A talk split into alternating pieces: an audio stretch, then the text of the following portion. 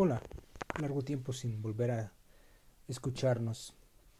Y pues estoy nuevamente aquí, solo en mi pequeña habitación, escuchando cómo la lluvia cae sobre, sobre las láminas de mi techo.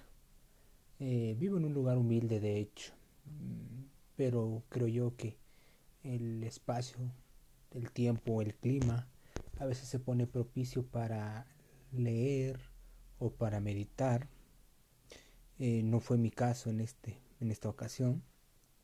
Terminando de dar clases a mis jóvenes alumnos, eh, me puse un poquito a divagar en las redes sociales.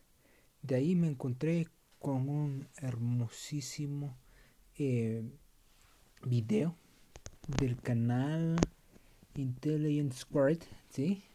Eh, la cual está, bueno, espero que así se pronuncia adecuadamente, el idioma, en el idioma inglés, The Power of Poetry with Helena Boham Carter and Jason Isaacs, em, o traducido al castellano como El Poder de la Poesía con Helena Boham Carter y Jason Isaacs. Em, rayos.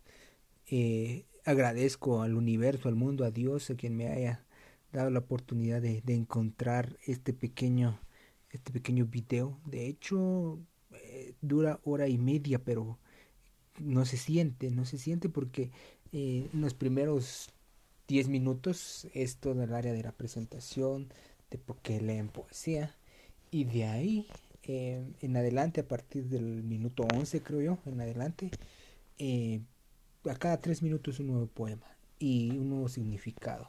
Y lo lee cada uno de, de, de los actores que acabo de mencionar. Y me asombra este hecho porque justamente ¿Qué es la poesía? ¿Qué es la poesía? Alguien decía que era una entelequia y, y en cierta forma la poesía nos ayuda a ser un poquito más llevadera la vida.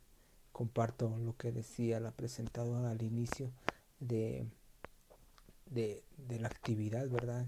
Eh, bueno, no tanto así, ¿verdad? Pero sí comparto la idea de que justamente la poesía es un antídoto contra un montón de cosas horribles que nos pasan alrededor y no encuentro mejor antídoto para sobrellevar esta vida cabrona que nos toca ahorita que un buen verso de poesía. Eso es todo lo que les quería comentar, gente. Si ustedes pueden echarle un vistazo, excelente. En serio, así se llama The Power of Poetry with Helena Boham Carter and Jason Isaacs. Entonces, excelente. Hora y media que no se sienten, no se sienten. Bye, chicos.